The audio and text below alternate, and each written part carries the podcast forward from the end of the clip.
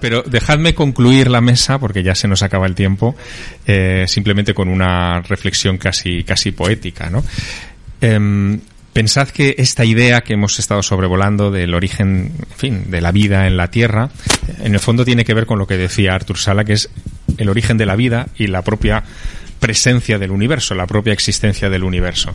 Pero fijaos, antes de Chandra Wickramasinghe, antes de Fred Hoyle, antes eh, de Francis Crick, antes de estos grandes defensores de la panspermia, el que se imaginó esto fue un químico, un químico del siglo XIX, eh, que fue Svante Arrhenius.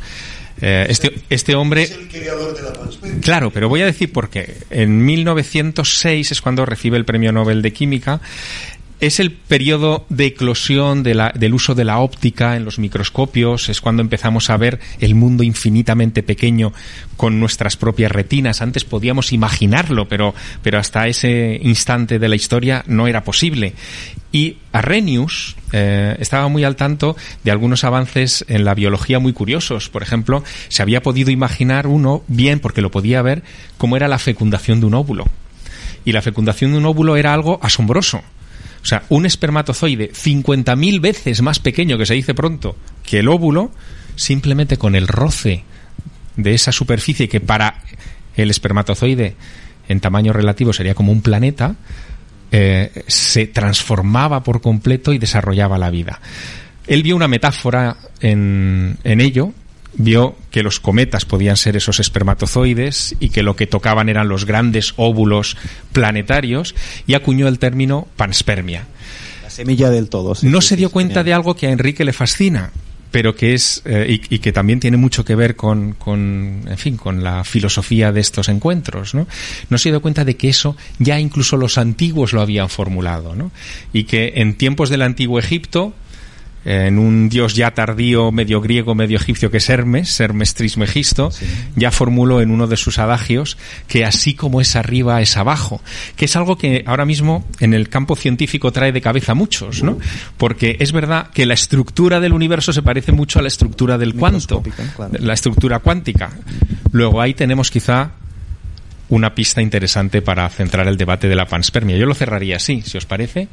Así como es arriba es abajo. Yo creo que es interesante, a lo mejor, que cada Sí, sí, sí, perfecto. Añadid vuestra conclusión personal lo más breve posible, por Sí, yo favor. seré muy breve. Yo quería hacer un apunte sobre lo que has comentado antes, de cómo esa percepción quizá intuitiva de las culturas antiguas, sin un, sin un acceso a, a la, a la ciencia, a la tecnología, que nos permiten conocer el mundo de una manera mucho más precisa, cómo podían saber que el origen de la vida estaría en esas piedras que caen del cielo, ¿no? ese origen cósmico asociado a los dioses. Simplemente contar una anécdota para introduciros un concepto que me gustaría pues que reflexionarais sobre él, sería el de memoria de especie, que explicaría quizá por qué de forma intuitiva esas culturas antiguas podían eh, saber que eh, sobre el origen mismo de la vida, el propio origen de la humanidad, ¿no? Tengo un, amigo arqueólogo que trabaja habitualmente en Tanzania, excavando yacimientos, y allí pues hay, la, cultura masái, ¿de acuerdo? Y desenterrando un, hacha de mano, una industria lítica de casi dos millones de años, pues eh, se la mostró a, a los guías masái de la zona, ¿no? Y les intentaba explicar lo que había encontrado, porque estaba emocionado. Claro, encontrar un rastro así de nuestros antepasados es súper emocionante. ¿no? Cuando tocas un resto de la humanidad antigua, que ni siquiera era una especie humana como la nuestra, es maravilloso. ¿no? Entonces, eh, el arqueólogo, imaginaros la escena, eh, los masáis le preguntaban, bueno, pero ¿esto qué es? ¿Es una piedra? No, no, es una herramienta de piedra.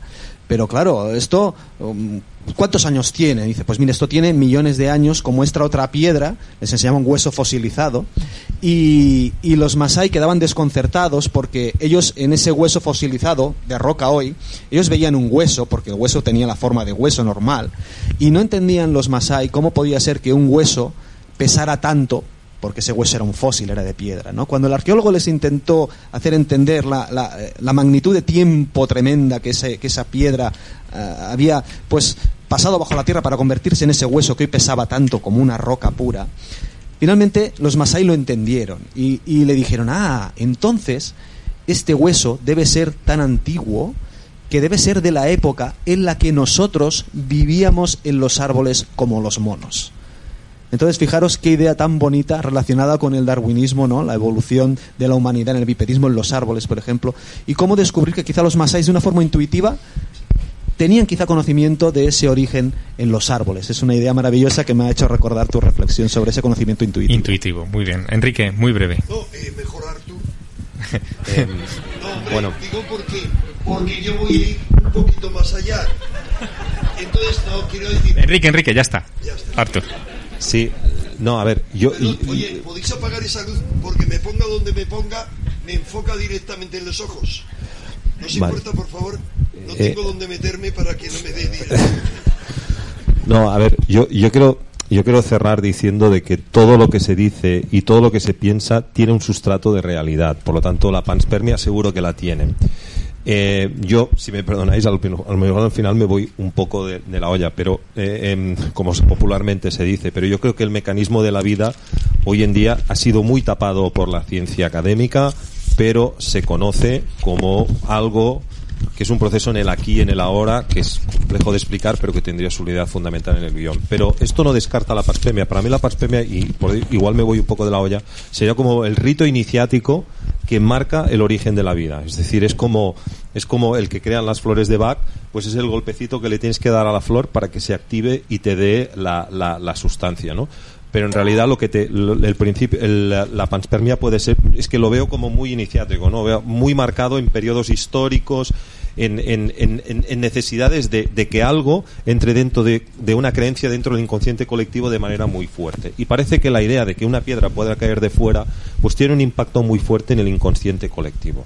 Por eso yo lo digo como una especie como de ritual iniciático de toda la conciencia que somos, porque yo estoy convencidísimo de que la humanidad es una, de que la conciencia es única y que se manifiesta en millones de, de- de- de- en todos nosotros cada uno eh, y, y- y que sería el, el como el porque podríamos entrar luego dentro de, de- de toda esta historia de, de momentos en los cuales se han adorado piedras del cielo. Eh, por ejemplo la daga de Tutankamón también tiene un origen extraterrestre. Ahora ese hierro se sabe que es extraterrestre. Es decir que creo que, que es, es, es, es algo que, que tendría ese, ese, ese lugar Valor iniciático.